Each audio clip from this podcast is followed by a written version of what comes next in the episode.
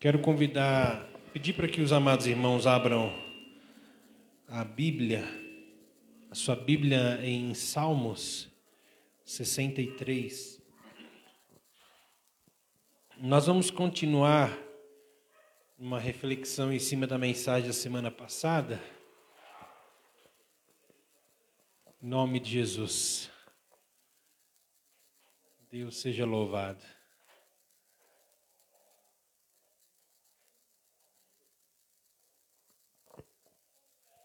Gostei muito da aula de história do pastor Fagner.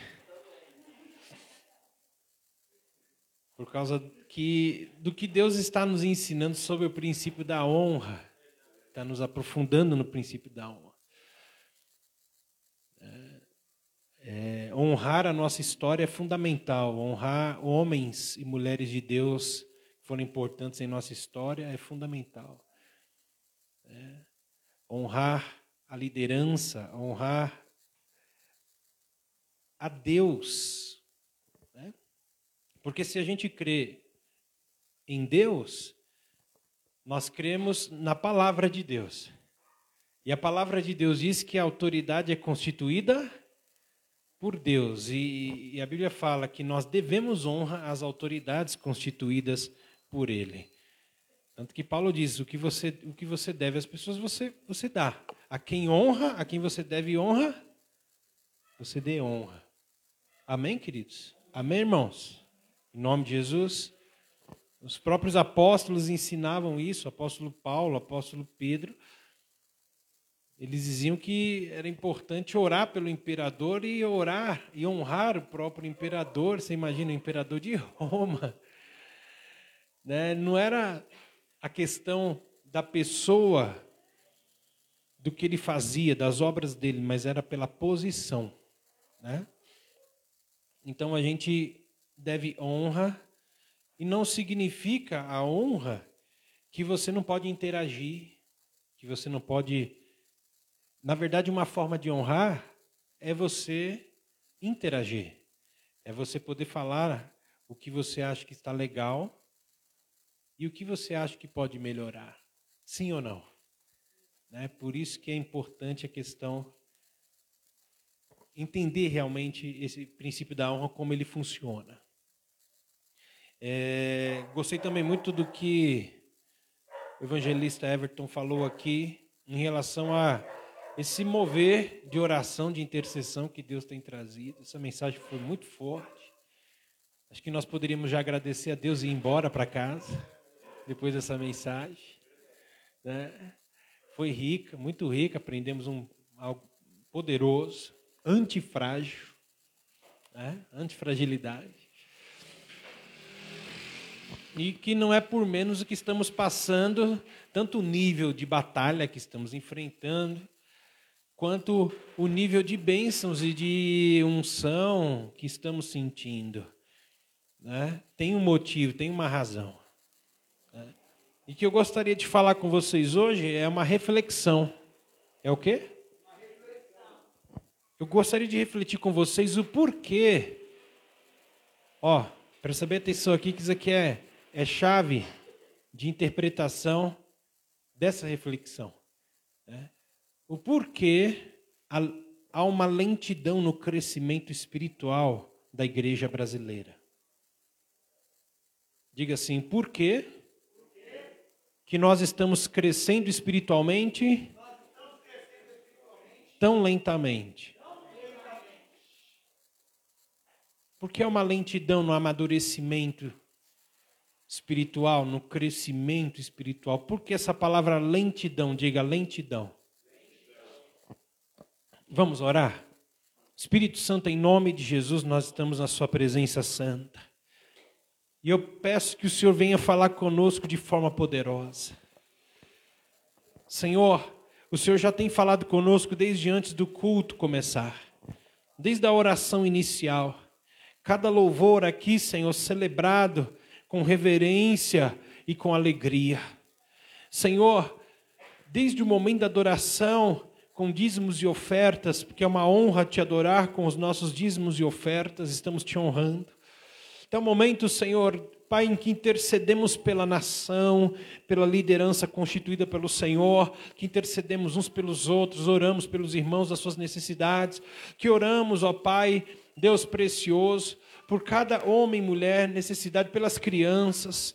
Senhor, cada momento é importantíssimo, é especial, é tocante. E eu quero te louvar e te agradecer por isso. E eu peço que aquilo que o Espírito Santo quer fazer hoje, quer falar hoje, que não se perca por nada, no poderoso nome do Senhor Jesus.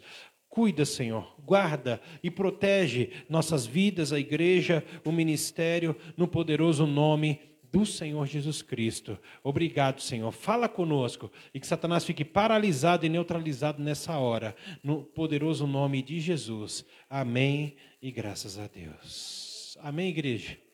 Glória a Deus. Então, Salmo 63. Assim, buscando a Deus.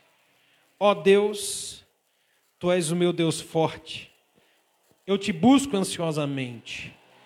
A minha alma tem sede de ti. Num corpo, meu corpo te almeja como terra árida, exausta, sem força. Amém. Até aí. Pode se sentar. Queridos, Recapitulando o que nós vimos na semana passada, para a gente partir daí, para a gente aprofundar a nossa reflexão, né, nós vimos que esse salmo, ele representa, ele é um salmo de busca. É um salmo do quê? De busca, de anseio por Deus. Você deseja a Deus. Nós vimos que partiu de um homem que nós conhecemos aqui, o salmista Davi, e que ele estava realmente num lugar propício para pensar em questão de sede, que era o deserto. E ele diz assim: a gente viu nos primeiros versículos o que estava, o que era a realidade espiritual dele. Ele não estava morto espiritualmente. Ele podia estar externamente num lugar que era um deserto, mas internamente ele não estava vivendo um deserto. Esse é o grande segredo de você não deixar sua vida espiritual cair, de você manter num crescimento, num amadurecimento e um crescimento espiritual, onde você não vai se estagnar, onde você não vai se tornar um hipócrita. Por mais que, às vezes, nós somos hipócritas. Muitas vezes a gente fala algo, a gente cobra algo, a gente critica algo que lá no fundo é um déficit. A gente, se a gente olhar para nós mesmos, a gente vai falar: puxa, mas eu não estou tudo isso, eu estou cobrando algo que eu não estou tudo isso. Vocês compreendem, sim ou não? Todo mundo acaba uma hora ou outra tendo um nível de hipocrisia, precisa descobrir isso para conseguir tratar mas eu não estou falando daqueles que têm esses, essas quedas, essas situações, esses níveis. Eu estou falando daquele que realmente se tornou um hipócrita crônico, que realmente já morreu por dentro, que já realmente, internamente, o deserto já não está só fora, o deserto está dentro da pessoa. E há pessoas que nós vemos que acabaram chegando nesse nível depois de um tempo na igreja. Isso daí, tanto no Antigo Testamento, entre o povo de Israel, como no, no Novo Testamento, na igreja, como na história cristã, a vida cristã ela é longa. Ela é o quê? Longa. Ela não é rápida, ela não passa rápido. Ela vai levar a vida toda. Você tem que se preparar para viver para Jesus a vida toda. Você tem que pensar que você vai viver a vida toda com Ele e para Ele. E que nesse percurso, o, o que não pode virar um deserto é a sua alma. A sua alma, o seu interior não pode virar.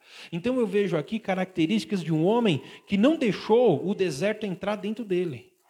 Que característica é essa? Ele buscava a Deus, ó, ó Deus, tu és o meu Deus forte, eu te busco ansiosamente. Busca de Deus. Diga, busca de Deus. Busca da presença. Busca dele mesmo. Busca da glória de Deus. Aqui a gente vê realmente que Davi dependia de Deus, das bênçãos de Deus, mas ele amava mais o Deus das bênçãos do que as bênçãos de Deus. E que ele tinha sede não era só da intervenção de Deus, da vitória de Deus, isso tudo ele precisava, ele buscava isso também, mas ele queria a presença real de Deus em sua vida. E se ele dava lugar para ansiedade, era na busca. E não na preocupação apenas, né, porque ele, ele tinha ansiedades, todo mundo luta com ansiedades e preocupações, mas ele redirecionava a ansiedade dele na busca pela presença do Senhor. Te busco ansiosamente. Isso aqui é ato contínuo. Diga ato contínuo. Não é eu busquei o Senhor ansiosamente, não é passado. Eu te busco ansiosamente, é algo presente. É algo que está vivo no coração de Davi. A minha alma tem sede de ti. Meu corpo te almeja como terra árida, exausta, sem água. Você vê que interessante. A pessoa que está viva espiritualmente, ela consegue discernir um nível da presença de Deus dentro dela, de que ela realmente não está plena ainda de que realmente ela não está completa ainda. Ela não está metade vazia, ela está metade cheia, mas ela precisa se encher mais. Como diz Paulo, a igreja de Éfeso, não vos embriagueis no vinho, com vinho onde há dissolução, mas enchei-vos do Espírito. É ato contínuo. Eu devo me encher quando? Todos os dias. Diga, se encher do Espírito Santo todos os dias. Todos os dias, irmãos, todos os dias. Isso é uma das razões pelas quais a maturidade está vindo tão lentamente sobre a igreja brasileira. A questão do, da, da oficialização diária. Existia o tabernáculo, quando Moisés recebeu de Deus a direção de constituir, de construir o tabernáculo. Depois se tornou o templo. Quando Israel foi, quando Canaã foi conquistada, em Jerusalém, depois de Davi, Salomão foi estabeleceu o templo, mas até aqueles dias havia o tabernáculo, principalmente no deserto. E Deus estabeleceu o tabernáculo para que ele tivesse funções diárias. Diga, existiam tarefas diárias que precisavam ser realizadas no tabernáculo. E quem realizava essas, essas tarefas diárias? Eram os Repita comigo, sacerdotes. Eu vou voltar nesse ponto daqui a pouco. Tá? Davi, nessa passagem, e nessas características que eu vejo aqui, representa um homem que estava realmente vivo espiritualmente. Ele sabia que precisava continuar buscando.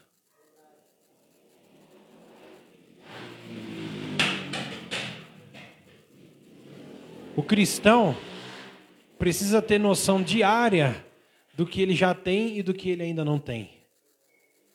O que eu tenho da presença de Deus, ele habita em mim, isso é uma verdade. Só que o que eu não tenho ainda, eu não tenho ele o suficiente para dizer que eu tenho já a plenitude.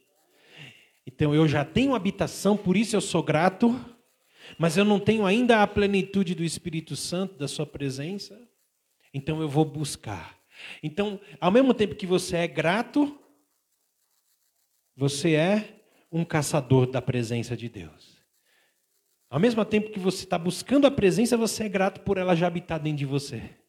Irmão, isso é fantástico. Isso é característica de alguém que está vivo espiritualmente. A gente vê, a gente viu nos, nos quatro primeiros versículos, né? Características de alguém que estava vivo espiritualmente a busca, o que, que Davi desejava. A gente viu no versículo 2: Assim eu te contemplo no santuário para ver a sua força a sua glória. O que, que Davi desejava? Diga, contemplar o Senhor.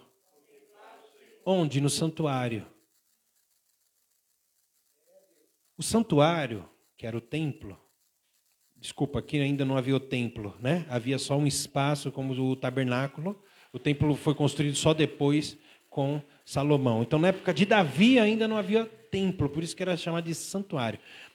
Um espaço. Davi sabia que ali ele ia naquele santuário, porque aquele santuário foi escolhido por Deus para ser habitação da presença especial de Deus. Diga, presença especial. É muito interessante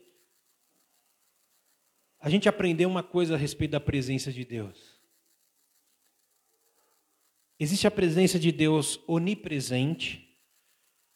O que significa onipresente? Ele está em todos os lugares ao mesmo tempo. Deus está até mesmo no inferno. Como? Não a presença exatamente dele, a presença da sua ira está no inferno, a presença da sua ira em toda a sua intensidade. E ele tem consciência nítida do que está acontecendo lá em, em tempo real, na íntegra. Para onde irei do teu espírito?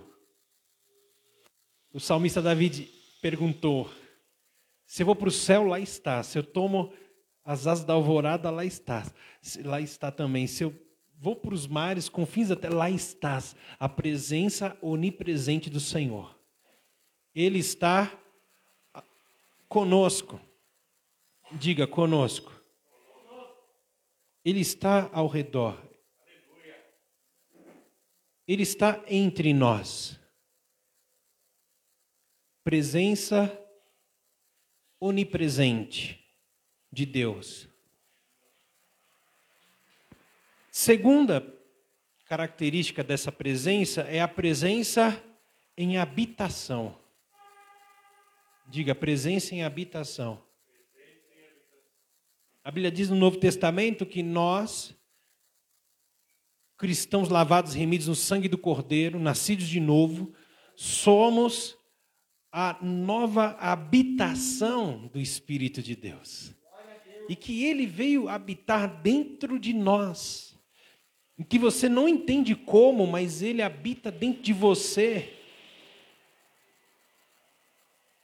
Que se entregou totalmente ao Senhor, se arrependeu dos seus pecados e teve o seu nome escrito no livro da vida, e nasceu de novo, o Espírito Santo que operou esse novo nascimento, ele é que purificou teu interior com o sangue do Cordeiro de todos os seus pecados. E ele passou a habitar dentro de você. Então não é só onipresença. Diga, não é só onipresença. É habitação. Todos podem, toda, todas as pessoas, todos os habitantes da terra podem gozar da onipresença de Deus. Pode dizer, Deus está aqui. Todo mundo pode dizer. Deus está aqui, de alguma forma ou de outra. Só que habitação, só aqueles que receberam Jesus Cristo como Salvador e Senhor. Esses, aqueles que o receberam, que creram em seu nome, deu-lhes o direito de se tornarem filhos de Deus. Eles se tornaram filhos de Deus. E o Espírito de Deus passou a habitar. E você agora é. Você agora é o quê? Habitação do Espírito, habitação da presença. Então, Deus está, a presença dele está habitando em mim, no Espírito. Só que existe também, queridos, em terceiro lugar, terceiro aspecto da presença de Deus, a habitação da presença especial. Como assim habitação da presença especial? Era o que aconteceu lá quando Salomão foi consagrar o templo que ele havia construído. É quando a presença de Deus descia no tabernáculo na época de Moisés e se via a nuvem Shekinah e sabia que lá no Santo dos Santos só podia entrar, inclusive, o sumo sacerdote. Porque ali dentro estava o quê? Diga, a presença especial de Deus. A presença de Deus em glória. Isso é fantástico. Então, existem essas três características da presença de Deus que nós devemos apreciar, crer. Uma delas é apenas apreciar, crer, que é a onipresença. Eu não preciso buscar isso. Viu, gente? Eu não preciso buscar a presença de Deus em onipresença. Ele já está em todos os lugares. Não é essa presença que eu busco, ele já está. Eu que sou crente agora em Cristo, batizado nas águas, tenho aliança e o Espírito Santo está habitando dentro de mim, eu não preciso mais buscar que ele habite dentro de mim. Eu canto aquela canção do. Como é que é o nome? Do Quemuel, do Ministério Quemuel. Vem habitar. Como é que é a letra? Eis-me aqui, tua. Isso. Faça morada em mim. Eu canto essa canção celebrando que ele já faz morada em mim. Eu não estou convidando ele para fazer morada, porque senão eu estou indo contra uma, um princípio teológico, bíblico, que é o que? Ele já faz morada. Essa música, na verdade, ela é mais evangelística, ela é mais para quem não é cristão, que ele está se entregando, está se arrependendo e está pedindo para Deus vir fazer morada nele. Vocês estão entendendo, sim ou não? Porque, na verdade, de acordo com a Bíblia, de acordo com as Escrituras, o Espírito Santo, essa presença de Deus já faz morada onde? Dentro de mim. Então eu tenho a onipresença de Deus fora e tenho a presença em habitação dentro. Aleluia! E essa presença em habitação é independente se eu estou sentindo ou não. Tem momentos que eu estou sentindo. Tem momentos que eu não estou. Tem momentos que eu estou cheio de fé. Nossa, eu estou sentindo que agora ah, Deus habita em mim. E tem momentos que eu falo, puxa, eu cometi tanto umas mancadas aqui, fiz isso, aquilo, deixei de fazer isso, aquilo. Está difícil acreditar que Deus habita em mim. Independente se você crê ou não, Ele habita. Está escrito. É a palavra. Independente se você está crendo, sentindo que crê, sentindo que não crê, sentindo a presença, sentindo a ausência, Ele está. Está na palavra, eu confio na palavra de Deus. Só que existe o terceiro aspecto da presença de Deus, irmão, que foi isso que eu expliquei para vocês, dessa presença Shekinah, dessa presença em glória, dessa presença habitando de forma especial, como foi no templo, como foi no tabernáculo, depois no templo, como foi no dia de Pentecostes na igreja, como foi em manifestações no avivamento. Até hoje, uma presença, irmão, que é sentida por todos os crentes e descrentes. Essa é uma presença que é sentida. Alô? Que é percebida. Que não só quem está na igreja sente, quem está fora da igreja. Os vizinhos sentem. Quem chega perto de, uma, de um cristão que está com essa presença especial de Deus manifesta em sua vida, as pessoas sentem. Aleluia. Os demônios também. E o que nós estamos buscando não é a presença de onipresença, porque isso não se busca, ele já está. Não é a presença de habitação, porque ele já habita e já mora, é a presença em revelação dele, de glória, é a presença especial dele. Era isso que Davi estava ansiando, buscando, sentindo falta do meu corpo. Tem vontade de sentir aquela presença especial. Aleluia. Não que você vai viver pelo sentimento, você não vive pelo que você sente, o cristão vive pela fé. Mas nós temos sentidos: visão, audição, olfato, tato, paladar, e de acordo com essa passagem, Davi, todos os sentidos de Davi queriam Deus. Eu quero te ver, eu quero te ouvir, eu quero te sentir, eu quero te cheirar, sentir o teu perfume, o cheiro da tua glória, o cheiro da tua presença. Eu quero me alimentar, eu quero sentir o paladar, o gosto da tua presença e da sua glória. Sede e fome por Deus. Irmão, isso é algo que precisa retornar para a igreja. Retornar. Para cada pastor, cada pastora, cada líder, cada cristão, o cristão precisa descobrir que existe isso e redescobrir e cultivar isso. Isso não pode se perder. Essa qualidade de sede, essa qualidade de fome por Deus.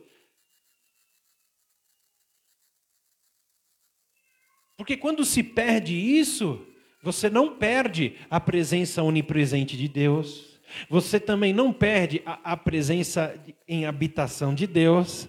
Você perde a presença especial de Deus, manifesta e revelada. O que nós chamamos de um avivamento. Vocês estão compreendendo, igreja? Sim ou não?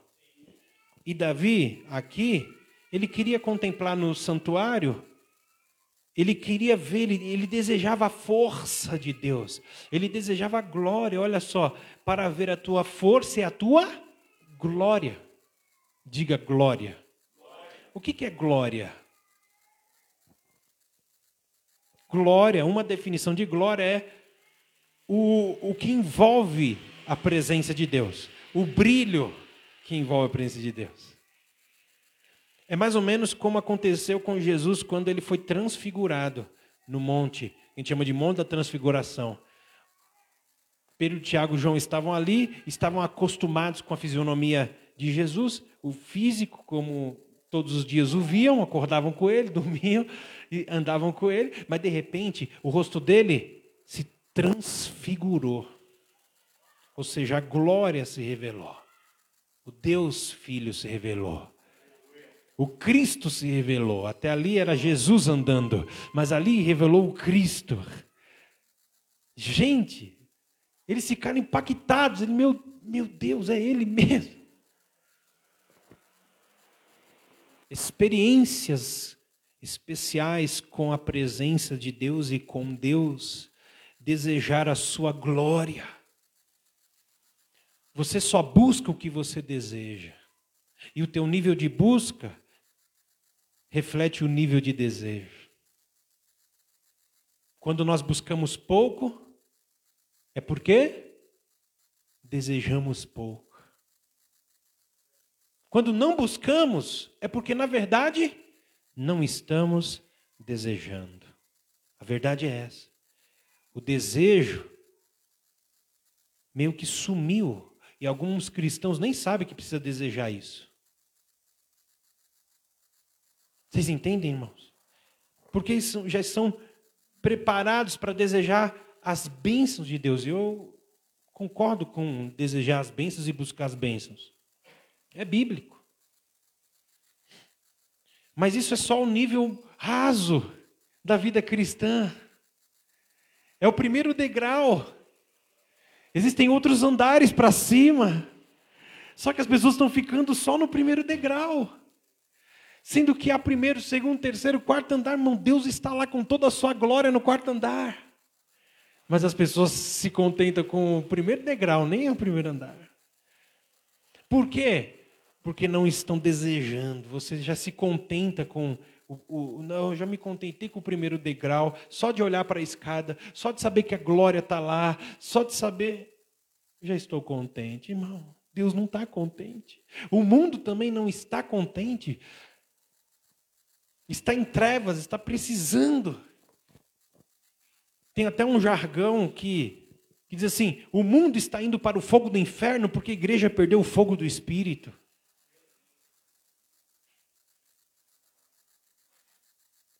A única coisa que vai combater o fogo do pecado é o fogo da presença. Mas qual é que está mais forte na sociedade ou no nosso meio hoje?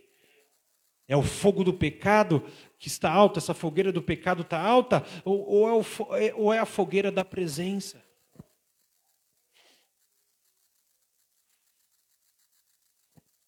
Davi desejava Você vê, ele desejava graça, né? No versículo 3, porque a tua graça é melhor do que a vida, os meus lábios te louvam. Ele queria graça, o próprio Deus. Eu postei uma frase que estava meditando e veio essa frase na minha mente essa semana, né? Que a presença e o favor de Deus são a graça. E a oração é uma é um meio da graça. Por que as pessoas não se interessam pelo meio da graça? Porque perderam interesse pela própria graça. Perderam interesse por Deus.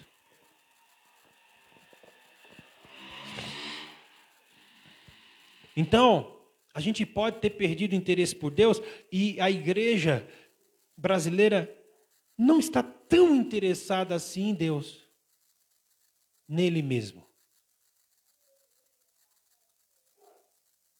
Nós queremos realmente o ministério que Ele pode nos dar, porque nos sentimos importantes e úteis realizando um ministério. Nem todo mundo que deseja um ministério realmente deseja Deus.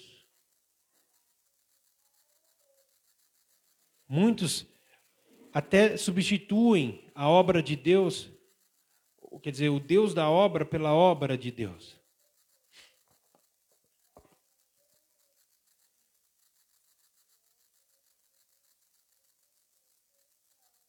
Nós queremos a igreja, nos interessamos pela igreja porque lá é um ambiente realmente interessante, é um ambiente cômodo, é um ambiente de calor, é um ambiente que tem música, é um ambiente que tem uma palavra de consolo, é um ambiente que eu vou sair da igreja e eu vou ficar bem, eu vou me sentir bem, mas o centro não é exatamente, pode ser que não seja exatamente Deus, o centro pode ser exatamente eu e as minhas necessidades apenas. Ok, no começo é assim mesmo. Todo mundo vem para a igreja por causa disso.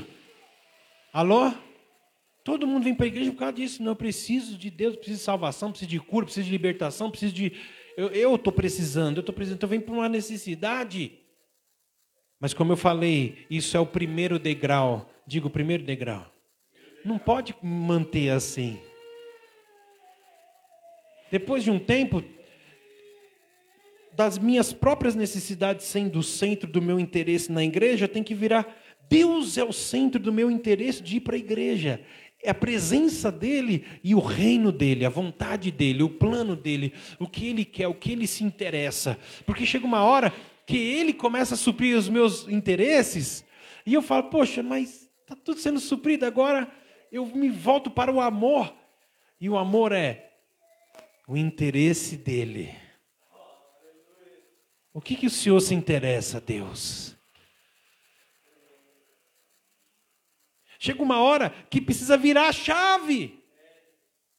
Por quê? Porque a gente passa anos na igreja apresentando os nossos pedidos de oração a Deus, e até pessoas chegam para nós e falam: qual é o seu pedido de oração para nós apresentarmos a Deus? Mas irmãos, chega uma hora que nós precisamos, ó, oh, presta atenção aqui, a maturidade está em quando você começa a, a, substituir os seus pedidos de oração e, e, apresentar o que você quer que Deus faça por Deus, qual é ou quais são os teus pedidos de oração.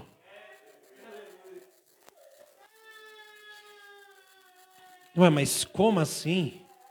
Perguntar para Deus quais são os pedidos de oração dele? Exatamente. Senhor, o que o Senhor quer fazer na minha vida? O que o Senhor quer fazer na minha família? O que o Senhor quer fazer nesta igreja? O que o Senhor quer fazer no corpo de Cristo na nossa região. O que o Senhor quer fazer em nossa, nossa cidade, em nossa nação? Quais são os seus pedidos de oração em todas essas esferas? Me mostra para eu orar de acordo com os teus pedidos, com os teus interesses, com o que o Senhor quer fazer, meu Deus. Porque eu quero a tua presença e eu quero te satisfazer. Eu quero que o Senhor seja agradado, porque quando o Senhor for agradado, a terra é salva. Porque o que agrada a Deus é a salvação o resgate, a redenção. Mas nós. Tem até uma outra frase que veio no momento de meditação, que é: o diabo quando ele fez a gente acreditar que só os pastores é que devem ser homens e mulheres de oração, ele ganhou uma vantagem incalculável sobre a igreja de Jesus.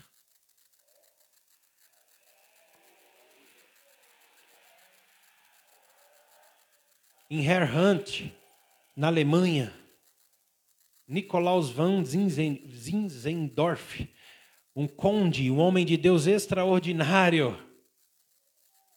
Fala de grandes homens de Deus, né? Brasileiro, libanês, agora estou falando lá de um alemão. É. Ele pegou um bando de refugiados, de cristãos que estavam fugindo. Numa das propriedades que ele tinha, que era enorme, formou uma, uma comunidade de fé. E fala, nós precisamos viver a vida cristã de uma forma diferente, mais profunda. A gente precisa ter uma vida de oração diária. Que, que a gente vai fazer? Vamos orar, pedir direção para Deus. E for orar, orar, orar, orar, orar, ler a Bíblia, orar, ler a Bíblia, Bíblia, orar e ler. E o Espírito Santo falou: vocês vão começar um relógio de oração de 24 horas, sem parar. E todos os crentes vão orar dentro desses, desse relógio de oração de 24 horas, diariamente buscando a Deus, buscando a Deus, buscando que o nome dele seja santificado em toda a terra, buscando que o reino dele venha simplesmente, buscando que a vontade dele seja feita na terra como é feita no céu, buscando a presença e a glória dele. Irmãos, eles fizeram isso. Em um determinado dia, iniciaram essa vigília, chamada de vigília, que durou. Quanto tempo você acha que durou essa vigília? Uma semana? Um mês? Um ano? Dez anos? Cinquenta anos? Cem anos? Sem terminar. Eles começaram, tipo, hoje, ó, dia 18 de julho de 2021. Só terminaram em 18 de julho de 2121. 100 anos. Irmão, a glória de Deus, a presença de Deus encheu aquele lugar, o brilho da presença, os missionários começaram a ser enviados, porque o resultado do avivamento da presença de Deus, irmão, é, é, é levantar missionários para ir, irmão, com essa chama de fogo para o mundo todo, para o mundo todo. Outra coisa é que pessoas ouviram falar o que Deus, como Deus desceu naquele lugar, e havia uma presença contínua de Deus que era preservada por causa do relógio, a disciplina, irmão. O sistema, o sistema, o método deve servir a isso. O sistema não é ruim em si. E o método não é ruim em si, desde que eles sirvam a um propósito real do reino, da presença e da glória de Deus. Irmãos, a presença contínua. Mas por que era contínua? Porque eles não terminavam nunca aquela vigília de oração. Porque o dia que eles terminaram, Vai lá ver como é que é Herhut hoje. Quanto mais oração, mais avivamento. Quanto mais avivamento, mais oração. Mais oração, mais avivamento. Mas quando é que quebra esse ciclo? É uma simbiose. Um alimenta o outro, uma retroalimentação. A oração alimenta o avivamento, o avivamento alimenta a oração. Mas qual dos dois que quebra primeiro? Sempre. A oração. É o elo mais frágil. Por que é o elo mais frágil? Porque depende da nossa disciplina humana. E a nossa disciplina humana está muito frágil. A gente precisa adquirir isso daqui que foi falado. Antifragilidade, mas aonde? Na vida de oração. Uma vida de oração que é diária.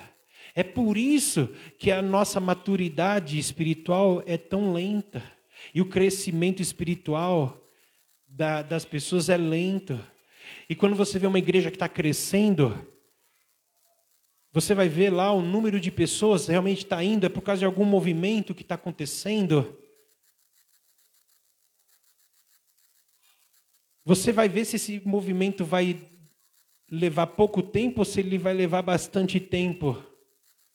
Vai depender da vida de oração dos líderes e de todos aqueles que estão no movimento. Se todos eles aprenderem isso daqui que estamos ensinando, aquele movimento vai permanecer, a presença de Deus vai ser cultivada. Vai só aumentar. Mas se não houver o estabelecimento desse princípio de busca da presença, de oração diária, o movimento está com seus dias contados. Pode ser que movimento for. Sempre surgiram, estão surgindo e vão surgir movimentos de despertamento e de avivamento. Mas a maioria falha em não estabelecer ó intercessores e intercessoras. Cada cristão, cada crente, como homem de oração, uma mulher de oração, um intercessor e uma intercessora, que vai estabelecer isso como algo inegociável em sua vida.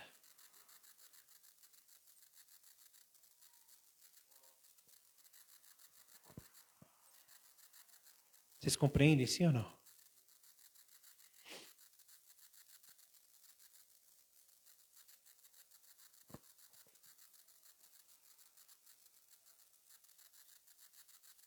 De novo.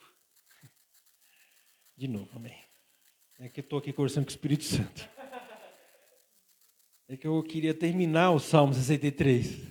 Mas o Espírito Santo falou, não, parte para outra. Para o outro. Amém. Queridos, para você ter uma, uma, uma ideia, né, por causa do tempo, da ilustração, existiam os móveis do tabernáculo. Eu falei do tabernáculo, não falei para vocês? Tabernáculo, tabernáculo representava é, o que hoje somos nós. Veja bem, tabernáculo, depois o templo. Aí Jesus Cristo falou que ele era o templo. Né? Destruirei esse templo em três dias, o reerguerei. Está aqui quem é maior do que o templo. Agora, eu sou o templo de Deus na terra. A presença de Jesus é o templo, é o meu templo, é o seu templo. Só que nós temos a casa de oração onde, nós onde a gente vem cultuar a Deus. Esse salão aqui a gente chama de casa de oração, um lugar, um lugar consagrado, mas templo, de acordo com a Bíblia, é você, é o seu corpo. Sou eu, meu corpo, somos nós. Nós somos o templo e somos o tabernáculo. E havia móveis do tabernáculo. Um dos móveis que havia no tabernáculo era o altar de incenso. Não precisa abrir, não. Mas lá em Êxodo, no capítulo 30, do versículo 1 ao 10, né, fala sobre um altar de incenso que ficava no lugar santo, dentro do tabernáculo. Este altar ficava no lugar santo, o incenso era queimado continuamente. Repete comigo, diga assim: o incenso era queimado continuamente. Ele era aceso de manhã e à tarde pelo sacerdote. Ó, presta bem atenção.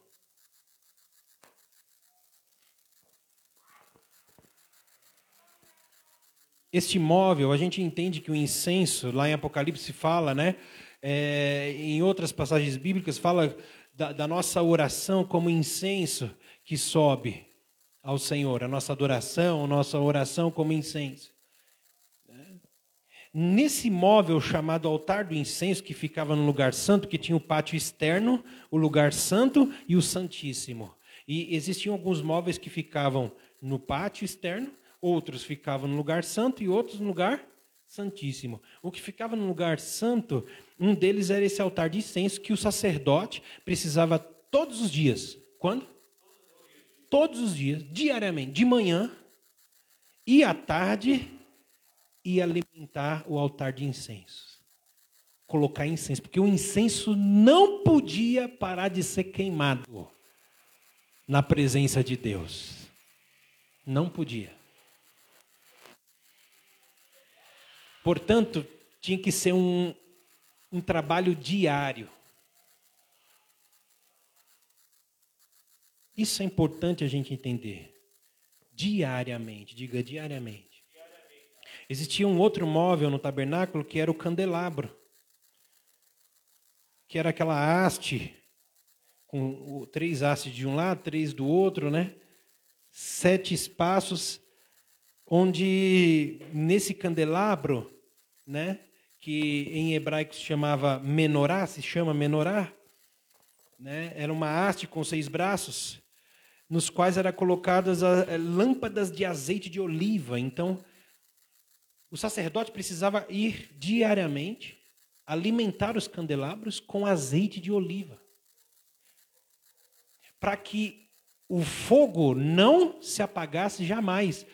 Mas não era exatamente o fogo, era a luz. Que a luz não se apagasse, mas a luz dependia do fogo. Só tinha luz se tivesse fogo. Então precisava haver uma administração diária dessa alimentação de incenso e dessa alimentação de azeite. Não podia faltar. Não poderia faltar. Tanto que havia os levitas, a tribo de Levi, então havia uma escala, havia um sistema, havia um método, algo bem organizado, com é, uma escala mesmo, né? Nomes, não, tal sacerdote vai ser segunda-feira, sacerdote, sacerdotes tal, terça-feira os outros sacerdotes, quarta os outros, né? Ali nomes específicos, porque não podia faltar azeite diariamente. Não podia faltar fogo diariamente. Não poderia faltar luz diariamente. Não poderia faltar, irmão, incenso diariamente. E a Bíblia fala lá no Novo Testamento, lá em Pedro, que Deus nos fez nação santa, sacerdócio real. Quem são sacerdotes hoje? Quem são sacerdotes hoje? Eu e você. Quem leva azeite na menorá todos os dias? Quem deve manter o fogo aceso no candelabro todos os dias? Quem deve manter a luz no lugar santo, no lugar santíssimo, no tabernáculo que é você, que é o teu corpo, que sou eu e você todos os dias? Somos nós, sacerdotes reais sacerdotes do reino de Deus. Aleluia. Quem deve, irmãos, ir alimentar todo dia o altar do incenso com o incenso da oração. Mas o pecado que marca a lentidão para o crescimento chama-se negligência. É o pecado pior da nossa geração de crentes atualmente. Nós somos negligentes na oração diária. Alô? Somos negligentes na intercessão diária. Acostumamos. Se há um hábito que a gente adquiriu, é o hábito da negligência. A gente tinha que adquirir o hábito da oração, adoração, intercessão, da alimentação na palavra diariamente. Está colocando incenso no altar. Está colocando azeite no candelabro diariamente, mas a gente não adquiriu esse hábito de orar diariamente. Sabe qual foi o hábito que você e eu adquirimos e a maioria dos cristãos no Brasil adquiriu? O hábito da negligência. O hábito da negligência. Virou um hábito, virou uma cultura, um costume. Por isso, e temos tão pouco da presença especial de Deus entre nós. Nas nossas casas, nas nossas vidas, no nosso bairro, na nossa região, na nossa nação. Pega meu celular aí, por Pega aí, Natinho, meu celular atrás.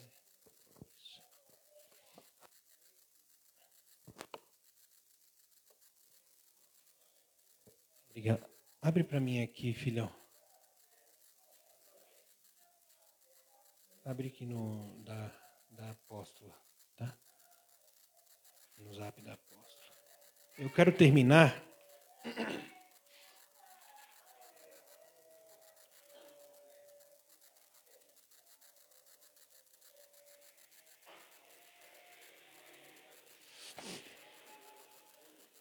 Ó, oh,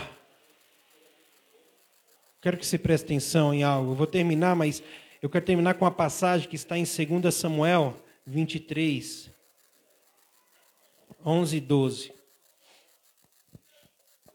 2 Samuel 23, 11 e 12. Fala sobre um dos valentes de Davi. O nome dele era Samar. Como era o nome dele? Diz assim, ó, versículo 11, 2 Samuel 23, 11. Depois dele, Samar, filho de Agé, o Ararita. Quem já tinha ouvido falar de Samar?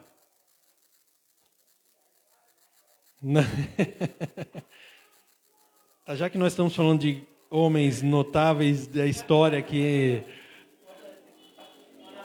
é, vamos continuar na linha. Você vê que coisa tremenda, né? Samar. O Ararita.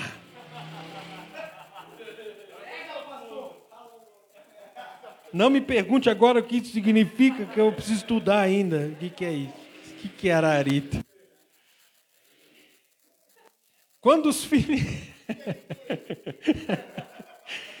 Quando os filisteus se ajuntaram em Lei, onde havia um pedaço de terra cheio de lentilhas, e o povo fugia diante dos filisteus, pôs-se Samar no meio daquele terreno e o defendeu. E feriu-os e feriu os filisteus, e o Senhor efetuou grande livramento. Irmão, quando todo mundo está correndo, olha aqui, esse aqui quer dizer, ó, depois dele, né, Samar, um homem valente, diga valente.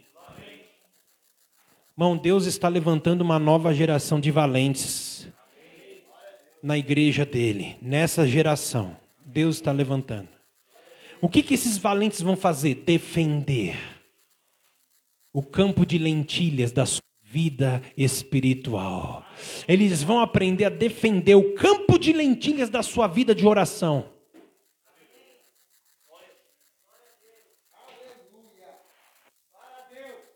Samar, quando os filisteus se juntaram em Lei, olha, não era um filisteu não, ó. Quando os filisteus se juntaram em Lei, era um grupo de filisteus. Era um grupo, não eram poucos soldados filisteus, não. Era um grupo. Eles se juntaram lá onde havia um pedaço de terra cheio de lentilhas. Lentilhas significava o alimento, não só para Samar, mas para todo aquele povo que estava ali passando necessidade por causa daquela guerra, daquela luta, daquele embate contra os filisteus. Ele precisava proteger os recursos naturais daquele povo que ele amava. Só que os filisteus, um grupo muito maior de filisteus, se juntou para tomar posse daquele terreno. O povo fugia dos filisteus. O que, que o povo fez? fugiu dos filisteus. É isso que eu estou falando. Que povo? O povo de Deus mesmo estava fugindo dos filisteus. É isso que eu estou dizendo. A negligência é não defender, não aprender a defender o que é de valor da sua vida. Quando o diabo se levanta para atacar, você já foge. Fala misericórdia.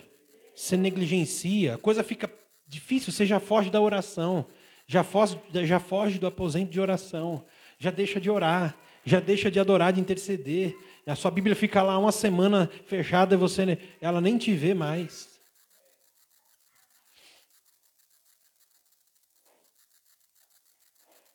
Mas quando o povo fugiu, Samar se pôs no meio do terreno, eu fico imaginando. Ó, a gente já assistiu muitos filmes, né? 300, Gladiador, homens que eram né, destemidos. Samar era um homem destemido. O que é destemido?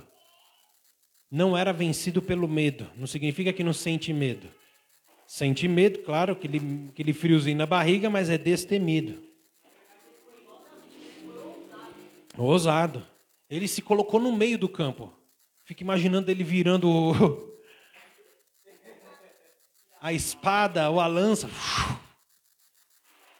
E o, grupo inteiro dos filisteus, só esse doido vai ficar?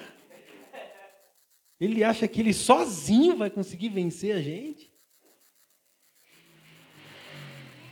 A Bíblia diz que Samar defendeu a terra, feriu os filisteus e o Senhor efetuou grande livramento. A glória ficou para Deus.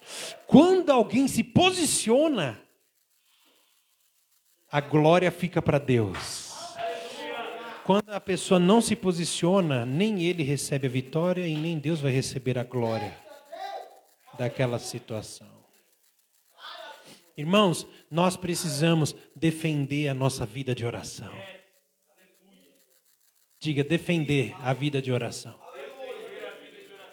Defender, irmão. Quanto tempo você passa com Deus? Você não se planeja para passar tempo com Deus? Se você não planejar, você não vai passar. Só consegue passar tempo com Deus quem planeja passar tempo com Deus. Quem não planeja, não consegue. As situações do dia vêm que nem uma esteira de produção e vai vai colocando coisa na sua mão, você não consegue. Você tem que definir e proteger isso, irmão.